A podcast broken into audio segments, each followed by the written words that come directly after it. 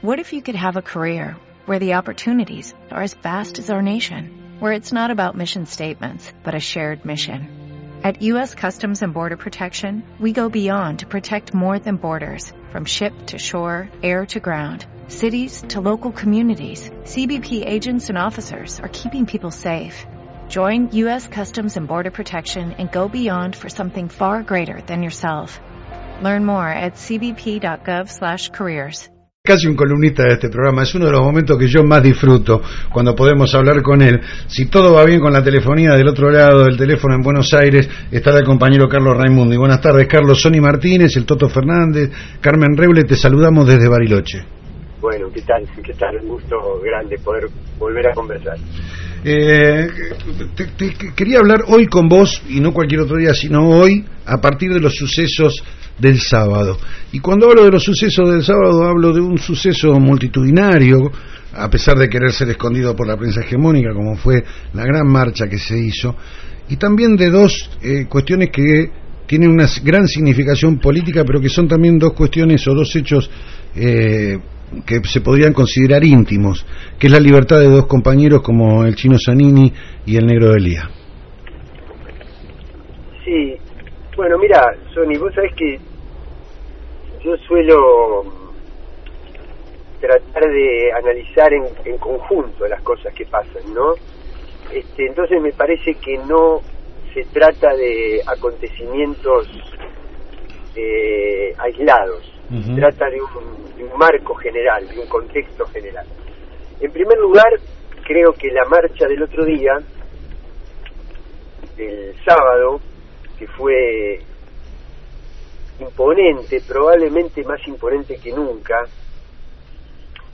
eh, fue una especie de continuidad con el 21 de febrero, con lo que sucedió a nivel sindical, con el 8 de marzo, eh, con lo que sucedió en la marcha de, por, la igualdad eh, de género en el, en el país, porque hay una, conexión. No hay no hay compartimientos estancos cuando uno lucha por la libertad, cuando uno lucha por la justicia, cuando lucha por la igualdad. No no se lucha por la igualdad en algunas cositas sí y en otras no. Este, entonces hay una hay una continuidad. Y mm, el momento que a mí personalmente, pero no solo a mí personalmente, sino que, que contagió eh, la, la energía más fuerte de la marcha del otro día, por lo menos uno de los momentos. Eh, seguramente la culminación en la plaza es un momento crucial de la marcha, pero cuando se cruzan con la marcha, cuando se integran a la marcha, Zanini y yo lo vi primero a Zanini y después recién a, a Delía, eh, ahí se produjo como una eclosión que de alguna manera combinaba la memoria del pasado con las sensaciones del presente no porque creo que eso fue lo que lo que de alguna manera eh, le puso la impronta a la marcha del otro día y por eso fue tan imponente porque no estábamos solamente conmemorando el pasado como sucedía años atrás en que habíamos dejado atrás ese pasado, lo conmemorábamos, pero desde una perspectiva de la memoria, de dejar viva la memoria. Pero el problema que tenemos ahora es que, sabiendo y dejando a salvo que al menos por el momento no existe la misma crueldad extrema desde el punto de vista de la violencia física, eh, muchísimas de las cosas que pasan son reminiscencias, es, es una reedición del proyecto estructural de la dictadura. Eh, primero porque son los herederos de los mismos actores, porque son los que quieren el 2 por 1 para que los genocidas salgan más rápido, son los que toleran eh, la prisión domiciliaria de, de son los que eh, niegan la existencia de 30.000 desaparecidos diciendo que son mucho menos, y uno les preguntaría que si están tan seguros de eso, que por favor nos digan dónde están esos que dicen ellos, ¿no? ¿Dónde están? ¿Quiénes son? ¿Quién se los llevó? Y entonces, a partir de que me digan eso, yo puedo darle alguna credibilidad al número menor. Pero si no me dicen eso y mantienen oculta la, la información, eh, el número menor es para tratar de desacreditar aquella historia y aquella memoria viva. Este, entonces, eh, el, el modelo económico, el modelo de empobrecimiento, el modelo de colonización cultural, el modelo de, de, apropiación de la justicia, el modelo de atacar a los militantes y a la política, son tan similares que las consecuencias en el pueblo van a ser similares también. Eh, más allá de que tengo que reconocer, y el otro día me lo decía el mismo Zanini, que eh, conversando con él me decía, mira, yo estuve, estoy preso ahora y estuve preso en la dictadura. Y en la dictadura cuando te venía a buscar un guarda, un guardia cárcel, eh, uno estaba convencido de que no volvía. Y ahora no es así. Yo hago esa salvedad. Pero en todas las demás cosas eh, se trata de proyectos muy parecidos. Por eso la marcha del otro día fue tan importante, porque no solamente conmemorábamos el pasado, sino que estábamos expresando nuestra disconformidad, nuestro, nuestro rechazo, nuestra resistencia a cuestiones del presente. Carlos, buenas tardes. Toto Fernández te saluda. Eh, a propósito de esto que manifestás, en realidad podríamos decir que hay una serie de reclamos ampliados en cada marcha del 24 de marzo, porque si bien es cierto, como vos decís, que estábamos conmemorando un pasado negro del que parecía que empezábamos a salir a través de la verdad y la justicia, hoy por hoy vamos sumando desgraciadamente nuevas víctimas y una concepción de Estado que no comprendemos porque lo que debería ser una política de Estado que se mantenga más allá de las administraciones, parecería que la gente de Cambiemos quiere borrarlo con el codo. No hago más que referenciarte en una vecina localidad de Bariloche, en Dinahuapi, el sábado 24 como parte de las actividades se pintaron los pañuelos de las madres y hoy el intendente los mandó tapar. Cosa que, bueno, acá en Bariloche por suerte la actual administración ha participado de la conmemoración. Eh, ¿Qué se puede decir esto que es torpeza o provocación? Bueno, son son son muchas cosas, ¿no? Este, en, primer lugar es, yo creo que por primera vez con tanta eh, con, tanta eh, con tanto grado de explicitación eh, se intenta eh, negar el pasado, es decir, borrar la memoria, porque las, leyes de impunidad de, Alfonsín, que fueron tan criticadas, inclusive a mí me tocó criticarla desde la propia Juventud Radical que yo presidía en aquel momento, duramente, eh, expresaban impunidad, pero no negaban el genocidio. El propio Menem si vos querés, con lo repudiables que fueron y lo condenables que fueron los indultos, lo que te planteaba era una reconciliación, un, un, este, un tapar eh, o, un, un este, enmendar el pasado, pero no negaba lo que había pasado. Ahora, cuando vos eh, desalojás el local de las madres, intervenís la universidad, eh, generás tantas cosas eh, y esta eh, condena a la al dibujo de los pañuelos que ha pasado en muchos lugares del país, no solamente en la provincia de ustedes, eh, es un negacionismo, eh, claramente. Por lo tanto, se trata de un retroceso histórico muy fuerte de parte de quienes no son otra cosa que herederos de ese, de ese pasado. Es decir, si vos te pones a pensar los distintos episodios vamos a poner algunos hitos de la historia reciente de la Argentina, de la historia no, este, digamos, de la historia que todavía repercute en el presente. cuando se bombardeó la Plaza de Mayo, ellos estaban en los aviones que partían de Montevideo, no estaban en la plaza. Eh, cuando eh, la proscripción del, del justicialismo ellos estaban entre los sus, antepasados, sus antecesores, estaban entre los que proscribían, no entre los que resistían. Y en la etapa del geno, en el Cordobazo, ellos estaban con los que reprimían, no con las barricadas, obreros estudiantiles.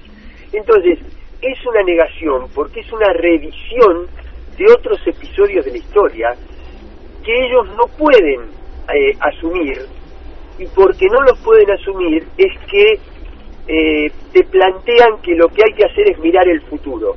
Yo desconfío de aquellos que me dicen que solamente hay que mirar el futuro.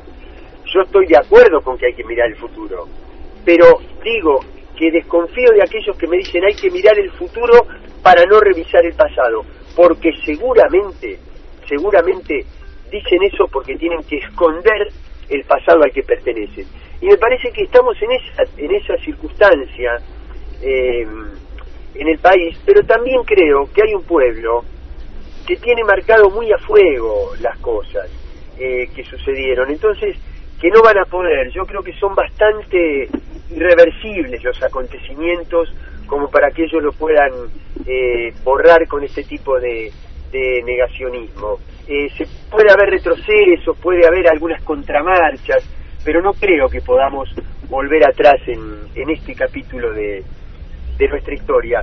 Y lo que sí creo es que estamos eh, entrando en una etapa distinta en el país, eh, entrando en una etapa donde ya el malestar, la descomposición, la degradación del macrismo empieza a notarse, que ya no, no están blindados como estaban, puede ser por los medios que lo estén, pero no están blindados como estaban desde el punto de vista de la de la esterilización cultural que se le hizo a una parte de la sociedad para que no analizara. Hoy la realidad es tan tremenda que ya la gente empieza a ver todas estas cosas. Cuando la ve en un aspecto, inmediatamente la empieza a ver en otro y en otro y en otro y empieza a relacionar y empieza a ver la, la, la coincidencia que hay, la compatibilidad que hay entre un plan económico y un plan genocida. Por lo tanto, yo creo en las reservas morales y, en la moral de lucha que está muy arraigada en una parte muy, muy importante del, pueblo argentino. Eh, Carlos, te, te, saco del tema del 24 eh, para charlar de otro tema, porque hacía rato que no hablábamos vos y yo, y que tiene que ver, vos hablabas de estas tres marchas y de la continuidad de estas tres marchas y de esto como, como, digamos, como tres perlas de un mismo collar, y yo pensaba en la reunión de la militancia en San Luis, de la reunión del PJ eh, ampliado en provincia de Buenos Aires y también de, la juntada de compañeros en la ciudad de Buenos Aires. Y, mm, y cómo esto también tiene que ver como eh, una preparación ¿no? de la militancia para estos, estas épocas que están aconteciendo y para los, los días venideros. ¿Cómo ves vos este proceso embrionario de unidad del cambio nacional y popular? Mira, eh, bueno, yo estuve en, San Luis, no en la reunión del PJ porque no, no pertenezco orgánicamente a esa, estructura. Eh, mira, yo lo veo primero, te adelanto, de manera muy positiva, muy esperanzadora. Me parece que el hecho de plantear que el 2019 es el plazo máximo de este gobierno eh, es un hecho alentador, pero al mismo tiempo es realista, no es voluntarista. Yo creo que el clima está cambiando con tal velocidad que, mm, que va a ser este, efectiva la, el desplazamiento del, del, gobierno como máximo en 2019. Ahora, eh, por ejemplo, las consignas eh, de, la, de la unidad, o por ejemplo decir nuestro límite es el macrismo, a mí me parece bien pero le añado, es decir, le doy mi interpretación. Eh, cuando uno habla del macrismo, no habla solamente del macrismo como sello partidario, no está hablando del, del PRO, no está hablando de Cambiemos, está hablando también de muchos que se dicen pertenecientes a la estructura formal del PJ, pero que son los que ayudaron a que se consolidara el proyecto del macrismo. Entonces, ahí yo creo que si uno ampliara la unidad a determinados dirigentes que son muy simbólicamente eh, coautores del macrismo, uno de ellos es el jefe de la bancada de senadores que es oriundo de la provincia de Sí, señor, y que nosotros hemos padecido durante años y que parece que seguiremos padeciendo algún tiempo todavía. Otro de ellos, otro de ellos es el gobernador de Salta, por ejemplo. ¿Entendés? Entonces, eh, a esas cosas me refiero, no porque quiera plantearlo desde el punto de vista sectario. Ahora, que si hay otros compañeros que afortunadamente, tanto en el campo político como en el campo sindical, han entendido y se han dado cuenta que cuando discutían si Cristina hablaba mucho o poco por la cadena nacional, o si tenía un carácter un poco, no sé, duro con ellos, o inclusive este, cuando teníamos que discutir el impuesto a las ganancias de grandes salarios, que son temas que legítimamente me parece que son temas de discusión, ellos se están dando cuenta que era mucho más preferible discutir aquellas cosas que estar frente a la destrucción de la industria nacional y del trabajo de los argentinos. Entonces, enhorabuena que muchos compañeros eh, se den cuenta que es mucho mejor discutir sobre los desaciertos de un modelo de inclusión que haber colaborado por acción u omisión a que ese modelo de inclusión eh, se debilitara. Entonces lo veo con esperanza.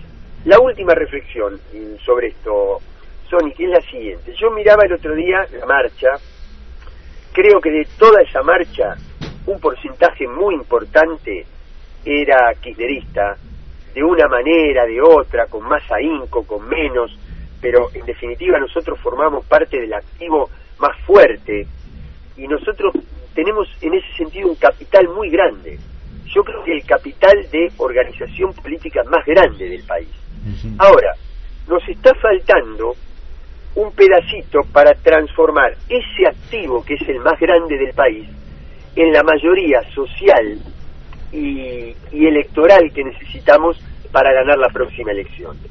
Algunos compañeros creen que ese traspaso de ser la organización activista más grande a la mayoría electoral se llega con matemática y yo creo que se llega con política. Claro. Eh, a algunos compañeros les doy la derecha en el sentido de creer que este, se, se hace política sumando matemáticamente. Claro. Y yo creo que se hace política irradiando esperanza, contagiando eh, la fe, la ilusión, la autoestima, la confianza en un proyecto. Eh, y esos son las, los condimentos y las condiciones que le pongo a la, a la unidad, a la mayoría. Eh, y no lo digo desde el punto de vista eh, idílico, no lo digo porque yo sea sectario o porque no entienda que hay que ganar, al contrario, lo digo desde el punto de vista de la eficacia, porque si nosotros no cuidamos mucho la impronta que tenga nuestra construcción, eh, podemos correr el riesgo de que nos suceda lo que pasó en Paraguay, lo que pasó en Brasil o lo que pasa en Ecuador, donde los que han conspirado contra los proyectos populares no son los opositores, sino que son las quintas columnas existentes en las propias alianzas. Entonces, que quiero la alianza sí, que quiero la unidad sí, que quiero ser amplio sí, que quiero sumar y ganar sí, simplemente quiero que no corramos el riesgo de que el sumar implique el que pierda la impronta transformadora, revolucionaria, fuerte, contundente que tiene que tener el proyecto nacional y popular. Porque vamos a tener que ir muy a fondo, Sony, muy a fondo, porque ellos están trabajando y están degradando de tal manera al país que si nosotros no recuperamos los valores fundamentales a través de una intervención muy profunda, eh, no tendría sentido volver. Eh, volveríamos como lo planteó Mazot, ¿no? Que decía, cuando le dejaron el micrófono abierto, dice, bueno, van a pasar varios años y cuando vuelva el peronismo, tiene que volver para hacer cosas no muy distintas a nosotros. ¿no? Y nosotros tenemos que construir un país que está en las antípodas de los valores eh, y de las medidas económicas, sociales y culturales que ha tomado el macrismo. Y para eso hay que construir una unidad muy grande pero al mismo tiempo con una gran potencia transformadora. Esto que vos decís, Carlos, tiene mucho que ver con el esfuerzo y el empeño militante que tenemos que poner. Porque yo, mientras vos hablaba, pensaba, la, la operación aritmética, la suma, es fácil, o relativamente fácil, la construcción militante de una alternativa, el convencer al otro, el irradiar, como vos lo decís, y me parece que verdaderamente es la palabra justa, este irradiar supone un pensamiento, una militancia, un optimismo, un laburo, unas ganas de hacer y unas ganas de ser, que es mucho más trabajoso que la mera operación aritmética. Mira, totalmente, por dos razones. Una práctica, que hay tal crisis de representación entre dirigentes y representados que lo que parece una suma matemática no siempre te da lo que los números indican. Y eso pasó el 21 de febrero. El 21 de febrero el gobierno trató de individualizar la marcha diciendo que era la marcha de Moyano. Y yo con todo el respeto que Moyano me merece, creo que el 80% de los que asistimos a esa marcha no fuimos convocados por un dirigente, sino que fuimos convocados eh, por lo que, lo que representaba esa marcha en términos de ponerle un freno a las reformas que, a las que aspira el, el macrismo. O sea, primero por una cuestión práctica, y creo que en la política hay que hacer lo mismo. No hay que ver quiénes son los dirigentes que convocan o que no convocan, sino cuáles son las cosas por las cuales se convoca, cuáles son los valores, cuáles son las, las, este, las propuestas, cuál es la esperanza por la cual se convoca. Eh, primera, primera cuestión. Y, y, lo segundo, este, porque, porque sí, porque creo que, que, se, que, se, que, la mayoría se construye cuando existe esa energía que contagia eh, y no y no a través de las de las sumas aritméticas en definitiva en definitiva es eso Carlos, muchísimas gracias. La verdad es un placer poder reflexionar contigo al respecto de estas cosas eh, y el compromiso de siempre de poder volver a llamarte cuando la realidad así lo meritúe. Bueno, ojalá, ojalá, encantado. Para mí también es un gusto. Gracias, muchas gracias. Un abrazo grande. Ahí estaba Carlos Raimundi, un dirigente de aquello, un tipo